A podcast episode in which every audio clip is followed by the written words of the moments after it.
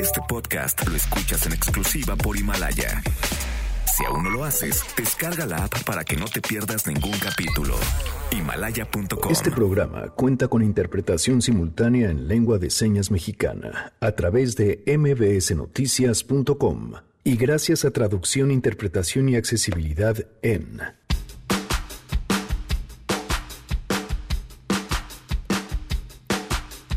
Mujeres que han tomado las paredes, que expresan qué implica ser una grafitera. Tenemos una mesa que no se pueden perder. Me gusta visualizar que las mujeres estamos en todas partes, que estamos en el arte, que estamos en el street art, que estamos en las calles, que estamos presentes. Y bueno, desde mi arte me gusta mostrar mujeres fuertes, los distintos cuerpos que, que pueden existir y la fuerza y la solidaridad que existe entre nosotras. ¿Saben qué es la sextorsión y cómo identificar la violencia así desde sus pequeños inicios y momentos? De eso platicaremos hoy. Es el del Facebook, ¿verdad? No. Es un No. Es un... No. Que me prestes el teléfono. Tenemos buenas noticias y más. Quédense así arrancamos a todo terreno. MBS Radio presenta A Todo Terreno con Pamela Cerdeira.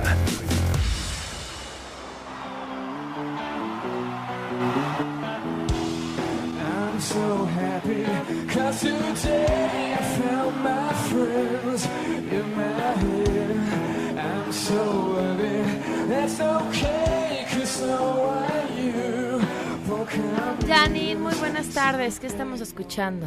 Hola Pam, muy buenas tardes. Estamos escuchando a Muse con este clásico de Nirvana. Hoy, un día como hoy nació Kurt Cobain, entonces, bueno, podemos, mi propuesta es escuchar eh, versiones de, de Nirvana en, pues, en, otras voces, ¿no? Arrancamos con Muse, pero encontré temas de, Caet, de Caetano Veloso, de Patti Smith, están muy interesantes. Okay. Versionando a Nirvana, así es que si alguien tiene algo que lo manden. Perfecto, gracias, ya. Gracias.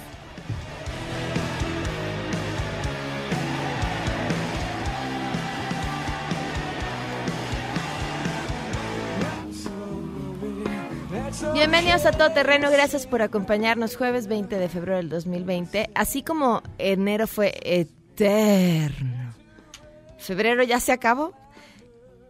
El teléfono en cabina 5166-1025, el número de WhatsApp 5533329585, a todoterreno arroba mbs.com, Twitter, Facebook, Instagram me encuentran como Pam Cerdeira.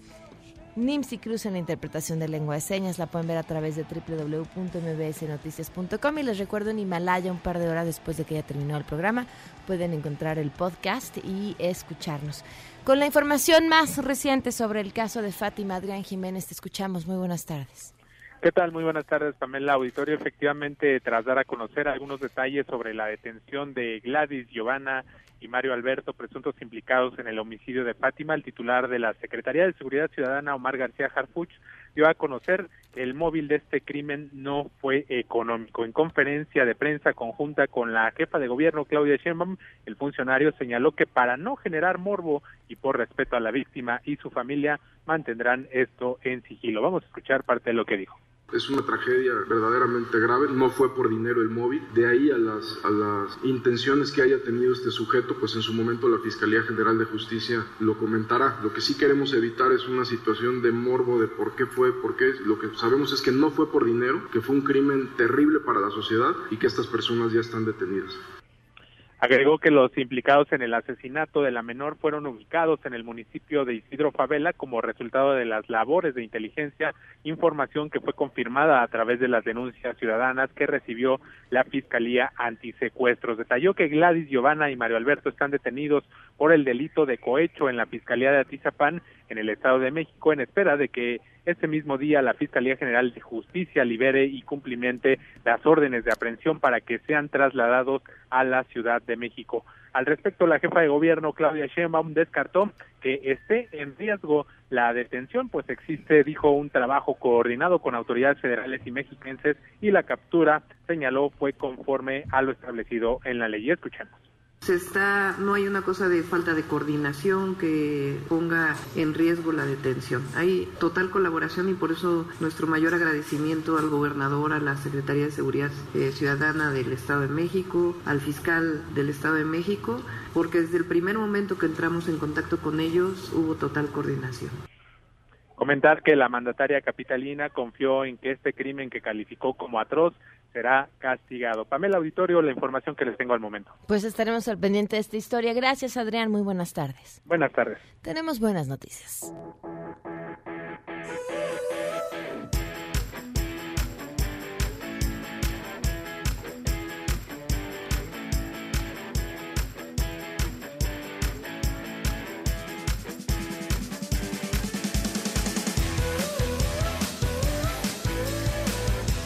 La primera buena noticia es que tenemos boletos que les vamos a regalar. Pongan atención quienes ya son parte de la lista de difusión de WhatsApp.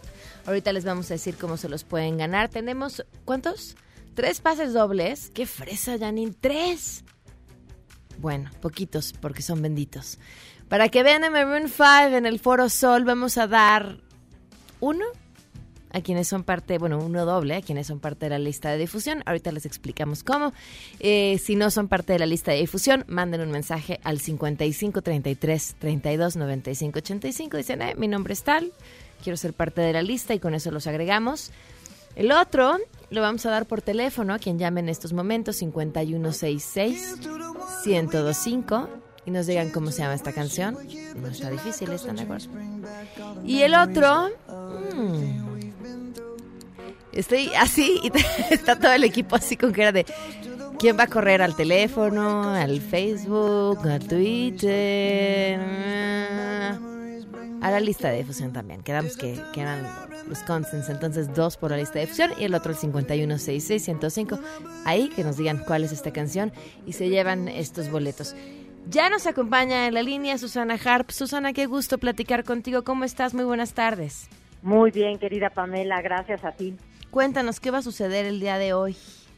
Pues fíjate que vamos a presentar un libro maravilloso que se llama Afroméxico y se trata a través de poesía, de fotografías increíbles y de buenos textos cercanos, amables, eh, coloquiales en muchos casos, tanto de gente afromexicana de las comunidades como de historiadores, de antropólogos, de etnomusicólogos, pues de visibilizar este otro México que lleva 500 años esperando tener el lugar que le corresponde.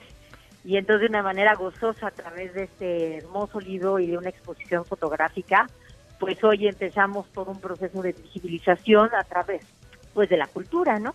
Que Claro. es, que es esta esta posibilidad. Lo vamos a hacer a las 7 de la noche en es número 9, allá en el centro histórico, mi querida Pamela. Es la ex sede del Senado de la República, es una casona antigua muy bonita, está entre Tacubaya y Donceles, y este, a un ladito del Munal, como en la lateral del Munal, y pues ahí vamos a estar a las 7 de la noche, quien nos quiera acompañar, pues la entrada es abierta, mujer.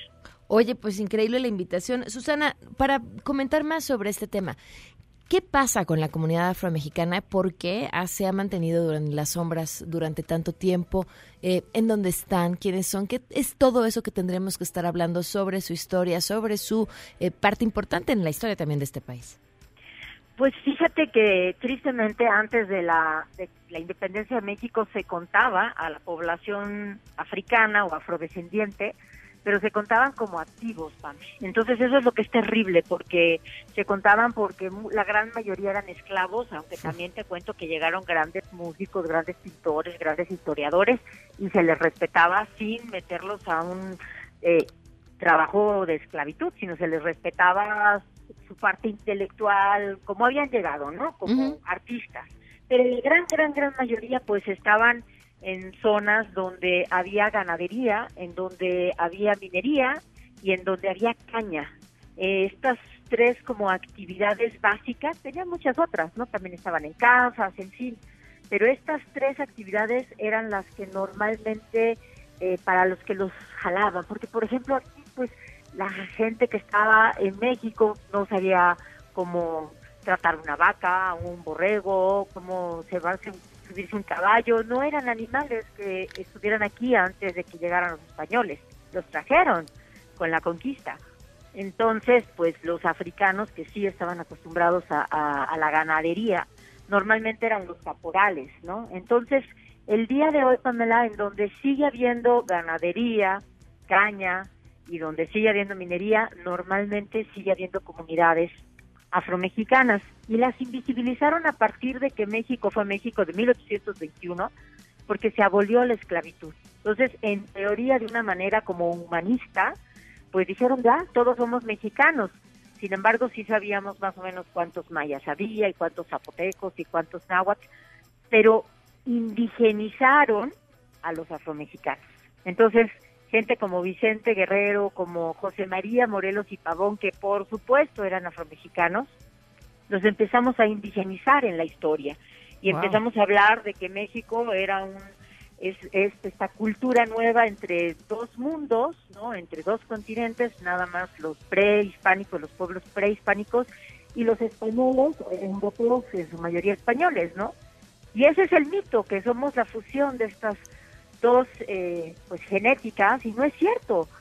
Los españoles llegaron en menor cantidad que los africanos, Pamela. O sea, numéricamente los africanos son la segunda raíz, no la tercera. Numéricamente, con dato duro. Sí, sí, sí, qué dato. Qué dato. Pues ahí está la invitación para celebrar esta parte de la cultura que también somos y que, como dices, hemos borrado por tantos años. Es importante rescatar. Siete de la noche en la antigua sede del Senado. Así es, y te cuento ya además de últimas que por primera vez en el censo, que viene, empieza el 2 de marzo, por primera vez en los 200 años que este país es México, se van a contabilizar. Entonces estamos muy contentos porque por primera vez el INEGI los va a contabilizar a nivel nacional y vamos a saber datos exactos de dónde están y cuántos son. Pues doble buena noticia. Susana, como siempre, un gusto poder platicar contigo. A ti, mujer, un abrazo, Pamela. Y Quien quiera a las Gracias. 7 nos vemos allí en Jicotencas número 9. Muchísimas gracias. Chao. Muy buenas tardes. Vamos a una pausa y continuamos a todo terreno. Regresamos a todo terreno.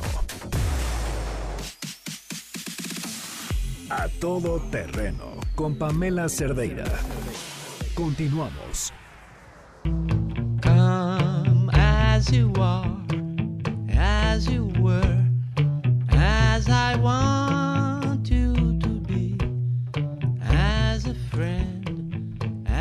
Nos acompaña vía telefónica Salvador Guerrero, es presidente del Consejo Ciudadano de Seguridad de la Ciudad de México. Salvador, ¿cómo estás? Buenas tardes. Buenas tardes, Pamela, a tus órdenes. Buenas tardes a tu audiencia también, claro. Qué gusto poder platicar, Salvador. Ustedes tienen información muy interesante eh, sobre denuncias y sobre lo relacionado con la violencia en contra de las mujeres que muchas veces no se ve y que no se obtiene de otras fuentes. Cuéntanos, ¿qué han encontrado? Bueno, en principio que más de 60% de las mujeres mexicanas de 15 años y más han sido víctimas de violencia. Estos datos son consistentes con los que ha publicado también la encuesta nacional contra sobre la dinámica de las relaciones en los hogares. Eh, hay que decir que el 78%, el 80% no solicita apoyo y no presenta denuncia. Y te comento que quien ejerce la violencia, esto es muy importante y tiene que ver con todos los casos que hemos visto recientemente que han sido muy impactantes. La violencia la ejercen los esposos en 38%, 23% la pareja, 19% la expareja. Y como sabemos por esta tragedia de Fátima, pues con personas que son conocidas de los padres de familia también ejercen la violencia.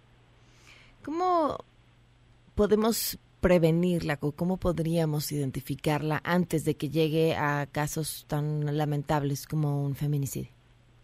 Yo creo que hay muchos elementos. El bullying es un anuncio, el descuido, es decir, la no presencia de los padres en las reuniones, el hecho de que se identifican moretones o daños en, en los cuerpos de las personas y no necesariamente invisibles, es decir, están en el cuello, están en la cabeza, están en los brazos, están en las manos. Estos son algunos elementos y también pues la desatención general que se nota en el carácter de la persona, del niño, de la niña o de, de la mujer que es víctima de una relación tóxica, por llamarla así. Eh, también hay varios elementos que implican que tenemos una oportunidad para evitar la violencia yo sugiero que todos asumamos como sociedad que somos copartícipes de la solución. El Consejo Ciudadano insistentemente plantea que junto con las organizaciones de la sociedad civil, todas ellas, con las autoridades, con el DIF, con todos hay que generar una circunstancia de una red que permita impedir la continuidad de la violencia. A ver, ¿qué pasa si alguien llama al Consejo Ciudadano para denunciar que a su sobrina eh, está siendo víctima de violencia por parte de su papá? Bueno, en principio lo que hacemos de inmediato, sea la persona que está sufriendo la violencia y sea de cualquier edad, lo que le ofrecemos de inmediato es acompañamiento psicológico, los primeros auxilios psicológicos, la primera atención, que es la contención, y también le ofrecemos un abogado que la atiende por teléfono o las acompañemos a su casa o al Ministerio Público para ahí desahogar la, la primera acción, que es básicamente abrir la carpeta de investigación y los acompañamos todo el trayecto que nos indiquen. También con la Fiscalía General de Justicia ya tenemos un acuerdo para canalizar directamente a las nuevas agencias especializadas y para atender con este esta predominancia de la política pública que en la Ciudad de México está enfatizando el tema de género, también vehicularlas y canalizarlas con las instituciones que correspondan. ¿Cómo convencer de la importancia de denunciar cuando tenemos una impunidad del 95% o más? Bueno, más que la impunidad, yo diría que la cifra negra y la impunidad están combinadas. En principio, lo que hemos advertido, por ejemplo, en algunas detenciones importantes recientes, incluida esta de las personas relacionadas con el incidente de Fátima, es que hay varias carpetas de investigación que se han abierto y que han permitido en varios casos de algunas detenciones muy importantes el último año que sean detenidas esas personas por una carpeta o por otra. Entonces, sí es muy importante la denuncia porque permite establecer una plataforma que legitima, justifica eh, legalmente la acción del Estado. Así que eso es indispensable. Y segundo, sí es muy importante que haya eh, la denuncia misma para que acumule datos de modus operandi y de cosas que tenemos que prevenir, Pamela.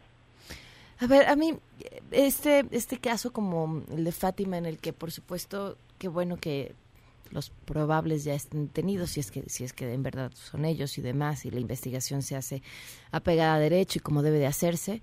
Eh, pero me, me, preocupa un poco porque, porque son los casos emblemáticos en los que entonces sí hay detenidos, eh, pero pero los tantos otros de los que eh, el tiempo no existiría para hablar, eh, si volteamos a ver la cifra hoy de niñas desaparecidas, con eso podríamos tener muchos tantos más de decir de los que ni siquiera se está empezando a buscar. Y lo sabemos no por las cifras, no por los números, lo sabemos porque hemos tenido aquí las historias de padres y madres que dicen, no me hacen caso, o, o voy y visitan cada semana y llego y los avances son que no tienen avances.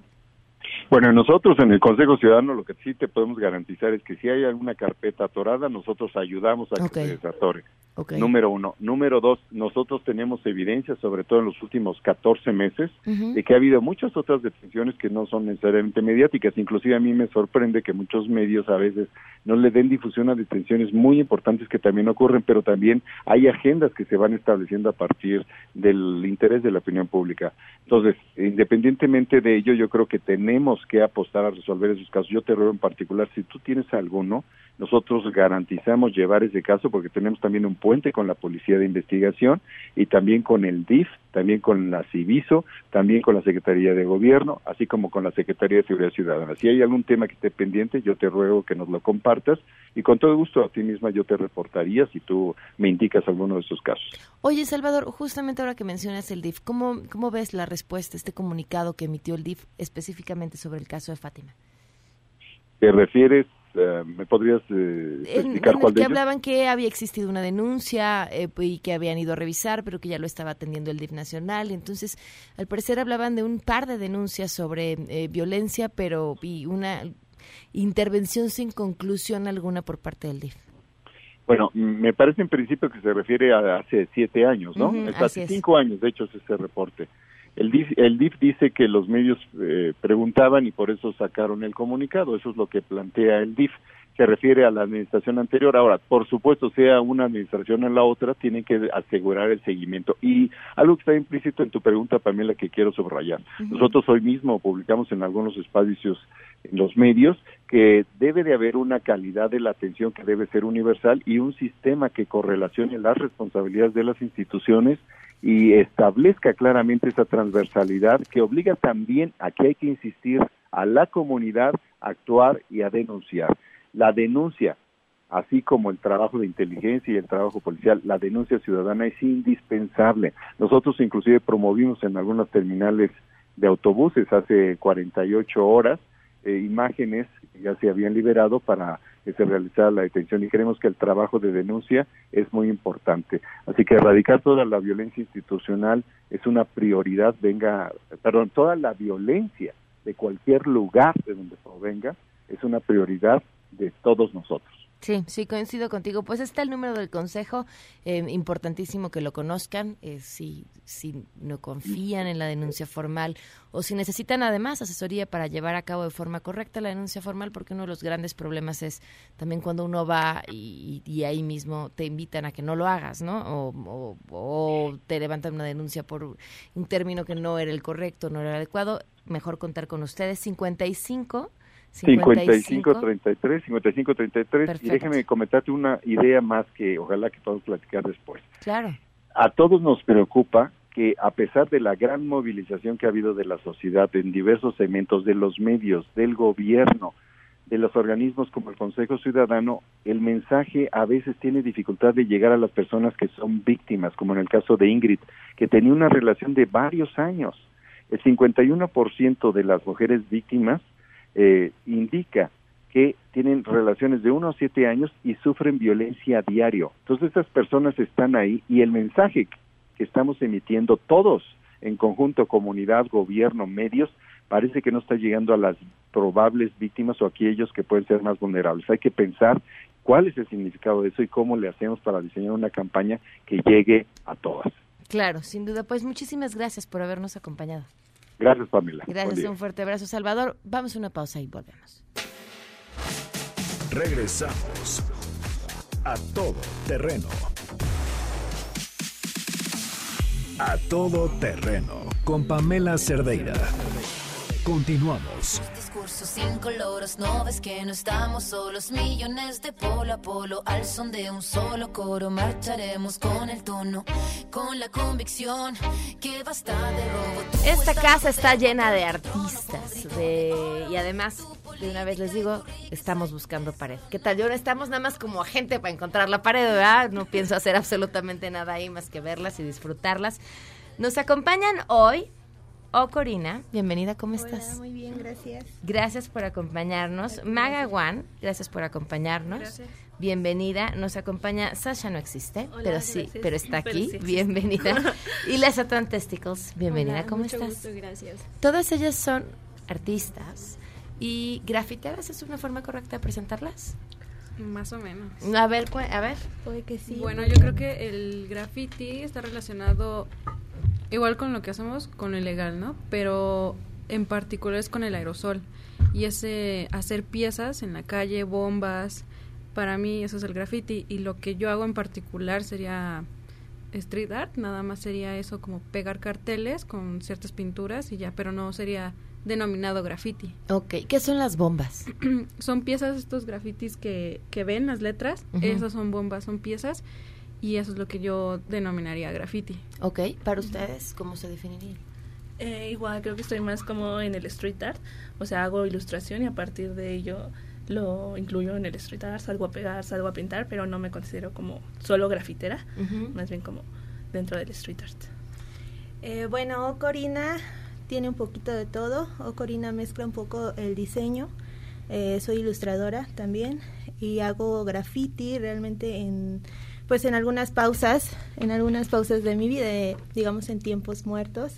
Y es más cuestión de compartir, ¿no? Es más como un estilo de vida. Sí es una técnica diferente, como lo comentan, eh, pues es un, un, estilo de letra diferente. Y, y, vamos, hay ciertas características como los tags, ¿no? Donde se marca más bien como la presencia de, de cada uno, estas firmas con nuestro nombre y así dijiste, lo hago en mis tiempos muertos. ¿Qué haces en tus tiempos no muertos o de actividad cotidiana? Pues estoy totalmente llena, eh, metida en, en, la onda creativa, ¿no? eh, yo tenía mi trabajo formal como diseñadora gráfica y a, a raíz de eso pues empiezo obviamente a pues a desarrollar lo que yo sé hacer como profesionista. Sin embargo, creo que me siento un poco limitada. Decido salirme y empiezo a, compartir a lo mejor conocimientos de diseño e ilustración por medio de talleres. Eh, hago, eh, soy freelance también como diseñadora e ilustradora, hago street art y el graffiti pues sí básicamente es como más compartir, ¿no? Con mis amigos y pues más, más tranqui. Ok, ¿para ti? Pues yo realmente no tengo como mucho que ver en el, en el graffiti. En realidad eh, lo que yo hago es caligrafía. Lo aplico en, en, en muros, pero no, no, no estoy muy relacionada al, Ujú. al graffiti. El graffiti para mí es... Bueno, yo crecí con eso, ¿no? A mí me empezaron a gustar las letras por mi hermano, que era grafitero. Entonces cuando yo estaba chiquita lo veía y, y- y siempre me llamó la atención, pero como que me fui para otro lado. Tienen algo que ver, como que ocupan em, tipos de letras que son caligráficas en el graffiti, pero no se, como que no se engloba nada más en eso. ¿Cómo se iniciaron finalmente en el arte urbano, que es como podríamos englobar más todo lo que hacen? Pues yo comencé igual, como dice ella, con el graffiti. O sea, como empecé a pintar con aerosol. En CCH conocí una amiga donde o sea, compartíamos como los mismos gustos y empezamos como, ah, qué chido, ya podemos pintar juntas. Y no sé, a partir de ahí me di cuenta que me encantaba como plasmar lo que me gustaba en las calles, pero no, lo mío no era el graffiti porque siempre fui como muy lenta. Entonces empecé a hacer como más ilustración, a hacerlo más detallado y me fui metiendo como al street, donde tenía como ya más tiempo de plasmar mis ideas, de elaborarlo y ya salir como a pegarlo. Entonces. Yo pues en la secundaria veía esta galería gigante de la calle que pegaban dibujos o grafitis o hacían ilustraciones y me llamó la atención pero yo todavía no sabía qué materiales usar, etcétera. Entonces en la prepa conocí a varios amigos que eran grafiteros y hacía estas piezas de graffiti, pero luego como yo siempre me dedicaba a pintar o dibujar, eh, me interesaban ciertos temas y quise aplicarlos y quise pegarlos y ya así se empezó a dar todo. ¿Cuál es este papel de las mujeres en este en, este tema del arte en específico y cómo ha sido para ustedes y si hay o no leen algún tema que predomina si ha sido o no más difícil obtener espacios para estar eh, poniendo su trabajo Yo creo que al contrario. en cuestión de espacios, al contrario, tenemos como mucha apertura con la sociedad. Si hay como sí hay como un gusto padre con, a las mujeres, sí hay empatía. Entonces, eh, la verdad, en experiencia personal, a mí no me ha costado trabajo este adentrarme al medio. Eh, he tenido, pues creo que muchas oportunidades.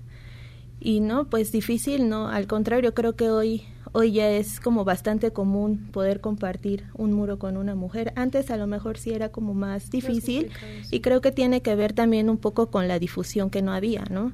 Entonces no teníamos redes sociales y por lo tanto era como muy muy padre encontrar a una mujer que pintara y compartirlo. Hoy en día, pues gracias a ello, pues ya podemos coincidir y creo que no no hay como o sea, creo que no hay alguna complicación para ello.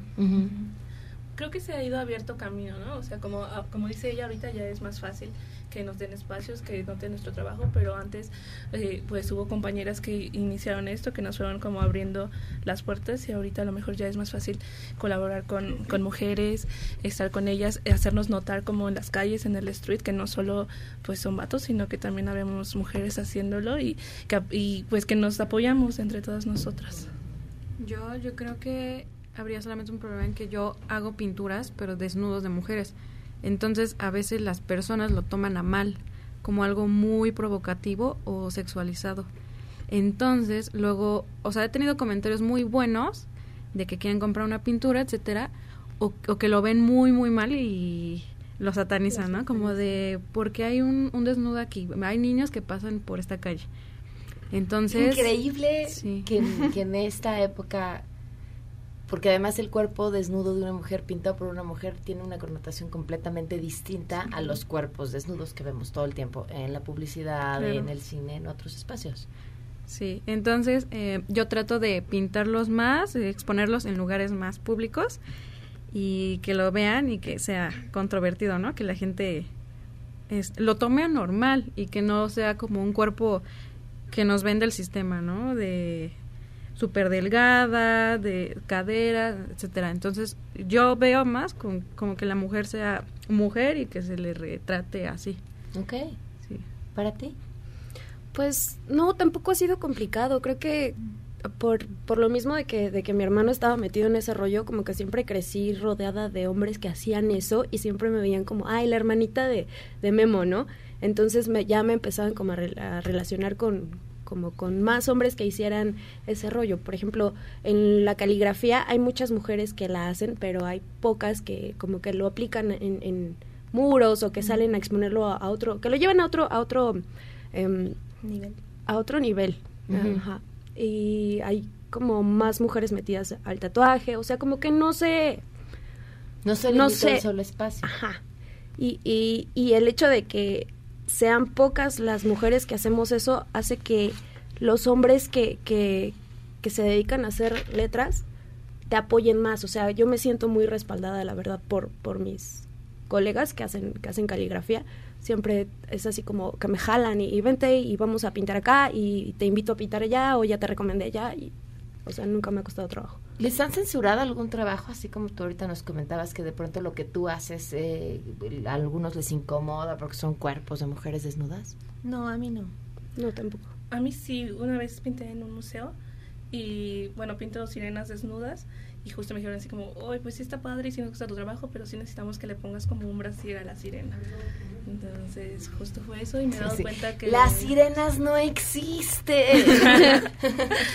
y las propas, justo que pego, como dice, de que son desnudas o con el cuerpo, sobre todo son sirenas, las que están desnudas las arrancan.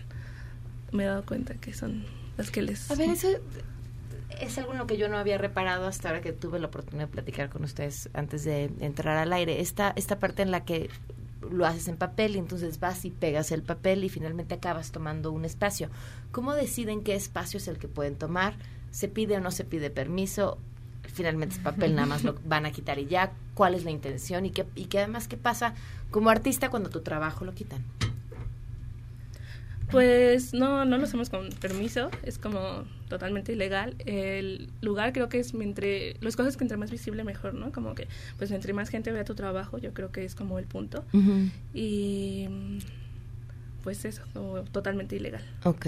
Sí, creo que eh, el poder elegir un lugar para poder colocar tu trabajo eh, a veces ni siquiera es por cuestión de comunicación, simplemente es estético.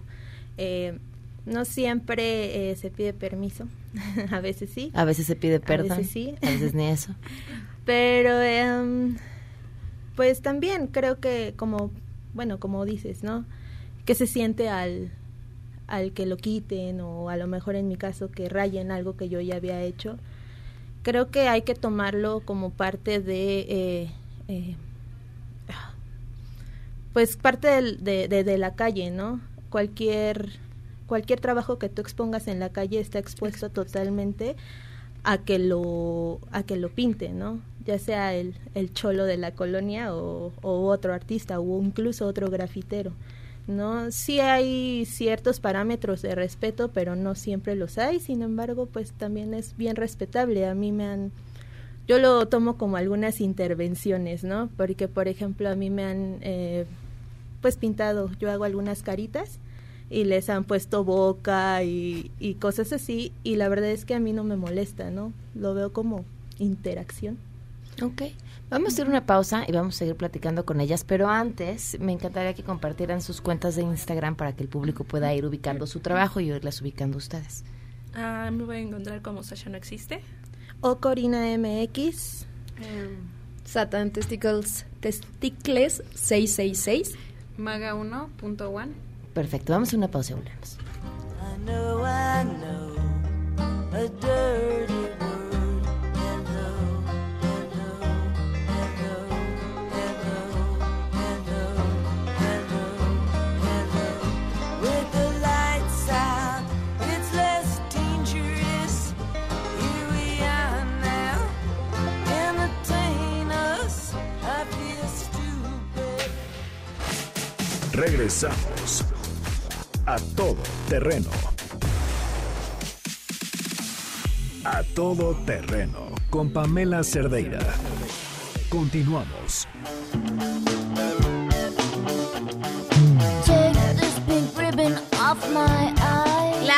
Esta mesa y de reunirlas aquí eh, surgió justamente por lo que sucedió con este mural de Sarah Anderson en la Ciudad de México, que además eh, se expuso muy bonito con su plaquita y demás. Y después llegaron y le pusieron unas cosas ahí que ustedes me van a explicar. Esto tiene un nombre, ¿es un qué? Lo que le pusieron encima al mural. Ah, un graffiti. bombas. Pero, pero es que, o sea, tiene una razón de ser, porque yo lo veo y digo, pues, o sea, no le veo como un sentido artístico No. o una intervención que diga algo. Francamente, es muy feo lo que le dice. O sea, se ve feo, no, no. Sí, no, no es algo como que luzca o que valga la pena que se haya plasmado encima de, ¿no? Para ustedes, ¿qué, qué sienten o qué piensan cuando ven algo así? Pues, es que nació, es un tema larguísimo. En primera, muchos dicen como, pues se lo pago Samsung. Es, puede ser publicidad para este grafitero que también vende eh, esculturas de su graffiti. ¿De esa cosa? Playeras, sí. Entonces, igual puede ser como Wow. esta publicidad de, de venderlo ilegal, ¿no? Eh, porque pues hay muchos spots para grafitear, ¿por qué necesariamente ahí? Eh, no defiendo ni uno ni otro porque no me gusta ninguno. De los dos. Solamente pienso que sí, solamente pienso que lo, hice- lo hizo por publicidad y por ser por tener un protagonismo. Ok, Sí, fue súper pensado el lugar a donde fue a pisar, porque no fue a pisar a cualquier artista, sabía que iba a tener como consecuencias y que iban a estar hablando de él. Y mm, pues era la idea, ¿no? Entre más fama, mejor. Y pues y también- el trabajo de él es un trabajo interesante. Sí, es como súper reconocido, él No, tiene exposiciones en otros historia, países. ¿no? El tiempo que lleva, claro. el tiempo que Sí. lleva en el graffiti es así como el legendario sombra. Ajá, claro, sí. Sí. Sí, pero es como te comentaba, ¿no? O sea, cualquier trabajo expuesto, sea de quien sea, Sí. en la calle está, pues obviamente expuesto a que cualquier persona lo, lo maltrate, sea un- una ilustradora o sea cualquier, o el rótulo. son como las No, y, reglas y de la tan es así. Es regla, que, sí. o sea, tan, tan consciente a lo mejor estaba la, la artista de que eso iba a pasar, que leí que le, pusier- le pusieron Pintura. una capa como protectora, ¿no? Ajá. Entonces ella ya sabía que su trabajo estaba expuesto, ¿no?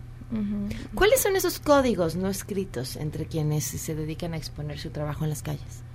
Pues yo creo que en ese tema en particular, sobre todo fue como el de, pues, pisó primero ella y luego pues él recuperó su spot, ¿no? Más Ujú. bien.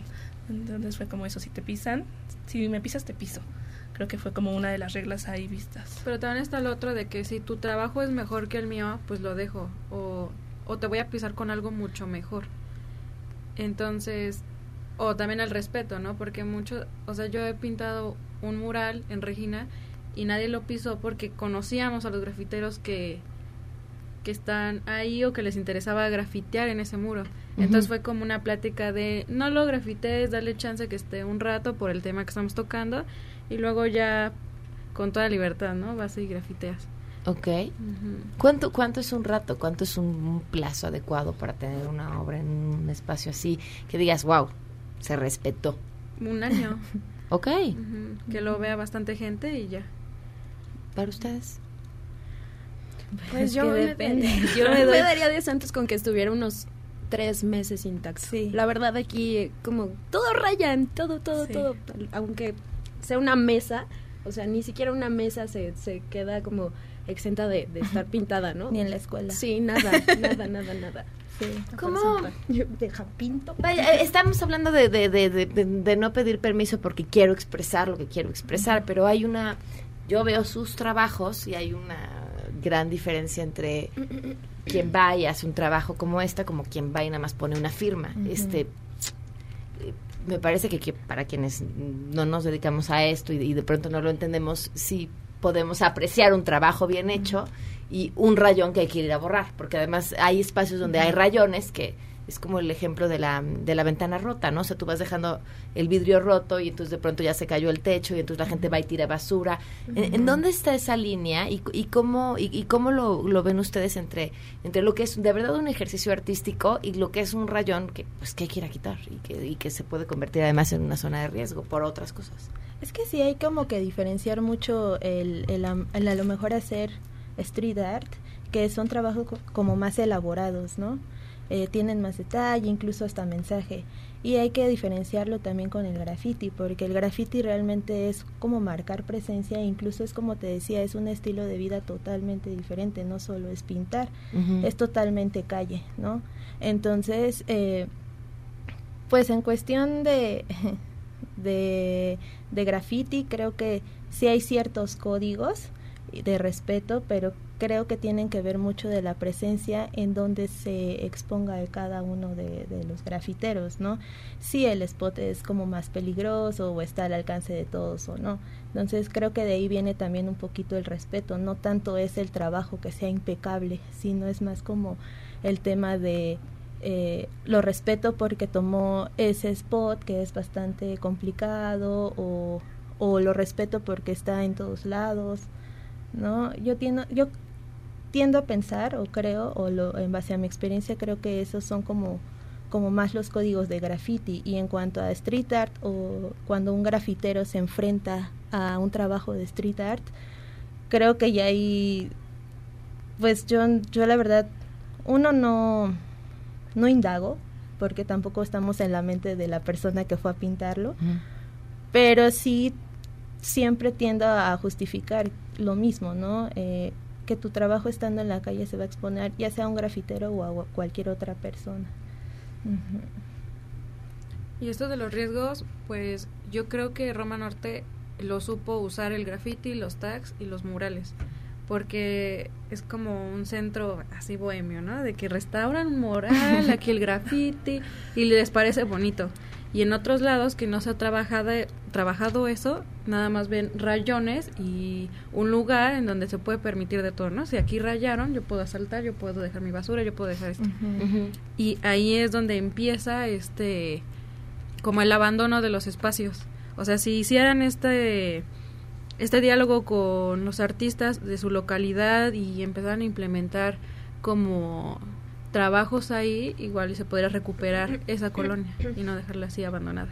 Esta es una gran oportunidad entonces esta para, para, para todos estos artistas urbanos para apropiarse de los espacios y además mejorarlos. Es un buen momento para estarse dedicando a esto. ¿Qué mensaje quieren dar con lo que están haciendo? Mm, Bueno, yo trabajo temas sobre feminicidio, la sexualidad en la mujer, eh, las personas trans. Entonces lo que yo quiero hacer es que lo vean humano, que vean que son humanos, que sienten como todo mundo, que lo vean normal.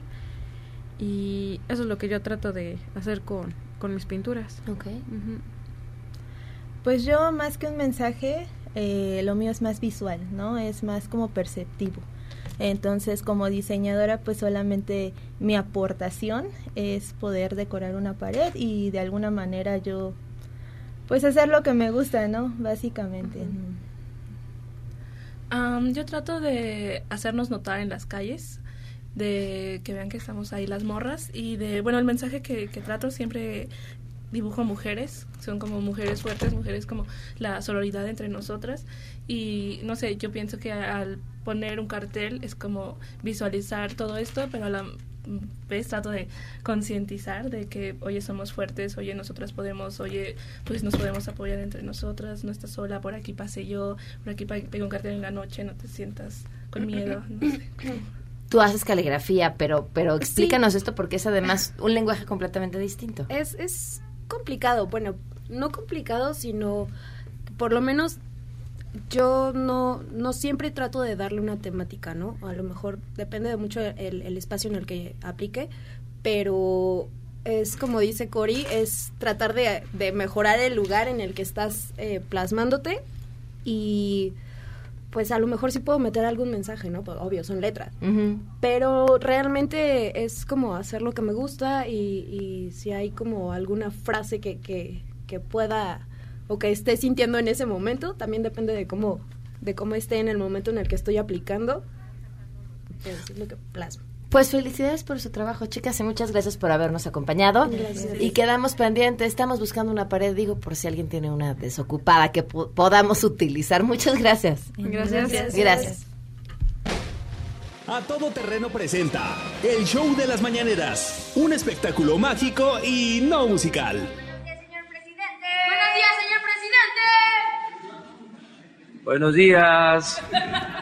¿Qué creen que nos íbamos a ir limpios? Tenemos dos nominados que se nos fueron el martes, así que vamos a arrancar con la primera nominación. Él es Carlos Domínguez de Nación 14, periodismo con dignidad, dice él. Buenos días, presidente. Buenos días. Cambiando de tema un poquito, presidente. Carlos Domínguez de Nación 14. Es que creo que ya usted ya habló suficiente del tema. Pues vamos a cambiar. Por favor. Carlos Domínguez de Nación 14, presidente. Usted ha mencionado en reiteradas ocasiones su apoyo a los pueblos indígenas de México. Los conoce, se ha reunido con ellos, pero parece que algunos miembros de la 4T no están en sintonía con usted en algunos temas, presidente. En Nación 14 publicamos una investigación El hombre, el hombre que interrumpió a Frida Guerrera, bueno, después de que ella hizo su última pregunta y que muchas más eh, personas querían preguntar sobre el tema de los feminicidios y que decidió, ah, preguntar él antes para hablar de algo muy importante, el juego de pelota. Así fue justamente. Y nuestra siguiente nominación es... eh, a esta solicitud, evidentemente no somos respetuosos del presidente y no lo podríamos nominar a él, pero sí su solicitud y esto fue lo que dijo. Le pido a las eh, feministas, con todo respeto, que no nos pinten las puertas, las paredes, que estamos trabajando para que no haya feminicidios, que no somos este, eh, simuladores y que no esperen que nosotros actuemos como represores, que no nos confundan.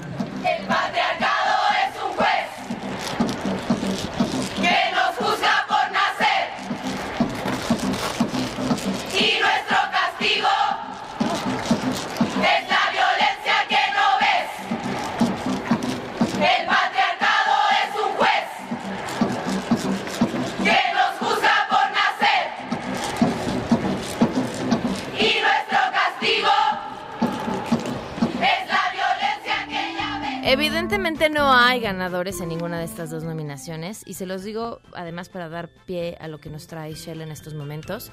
No hay ganadores porque en el fondo esto es una forma de darle la vuelta a un problema que todos los días le está quitando la vida a las mujeres y que sí, sí son responsables porque la impunidad es uno de los factores más importantes. Y no solo es eso, esta es solo una muestra de cómo las mujeres estamos olvidadas en la política de este gobierno. Sheila, gracias por acompañarnos. Cuéntanos. Gracias, Pam. Buenas tardes. Pues otra mala noticia para las mujeres. Fíjate que hace unos minutos eh, la Fundación de Cáncer de Mama, FUCAM, eh, ha dado a conocer que concluyó, como todos sabemos, el primero de enero de 2020 su convenio con el Seguro Popular. Sin embargo, ellos continuaron con eh, estas gestiones con el gobierno federal para poder integrarse a un convenio con el Instituto de Salud para el Bienestar, el INSABI, a continuar con su, para continuar con su esquema de atención a todas las mujeres que desgraciadamente padecen este Cáncer de mama. cáncer de mama. Eh, hace unos minutos dieron a conocer, eh, lo leo textual, lamentamos comunicarles que el empeño de nuestros intentos, así como nuestros resultados y la experiencia que nos respalda, no fueron suficientes para concretar una alianza con el gobierno, lo cual nos deja imposibilitados para continuar brindando ate- atención gratuita a la población más desprotegida del país. Como consecuencia, a partir del día de hoy, la Fundación se ve obligada a frenar la gratuidad, ya que se carecen de insumos y medicamentos para este tipo de atención. Nuestras pacientes con clasificación del Seguro Popular recibirán un resumen de su expediente médico el día de su cita agendada para que puedan continuar su tratamiento en las siguientes instituciones del sector salud federales. Estas son el Instituto Nacional de Cancerología, el Hospital Juárez y el Hospital General de México. Esto lo ha dado a conocer hace unos minutos esta fundación FUCAM. que tiene 20 años tra- tratando este tema. Gracias, Sheila. Gracias, Pam. Vamos a mesa para todos. I don't have the right. What else should I be? All apologies. MBS Radio presentó A Todo Terreno con Pamela Cerdeira, donde la noticia eres tú. Este podcast lo escuchas en exclusiva por Himalaya. Si aún no lo haces, descarga la app para que no te pierdas ningún capítulo. Himalaya.com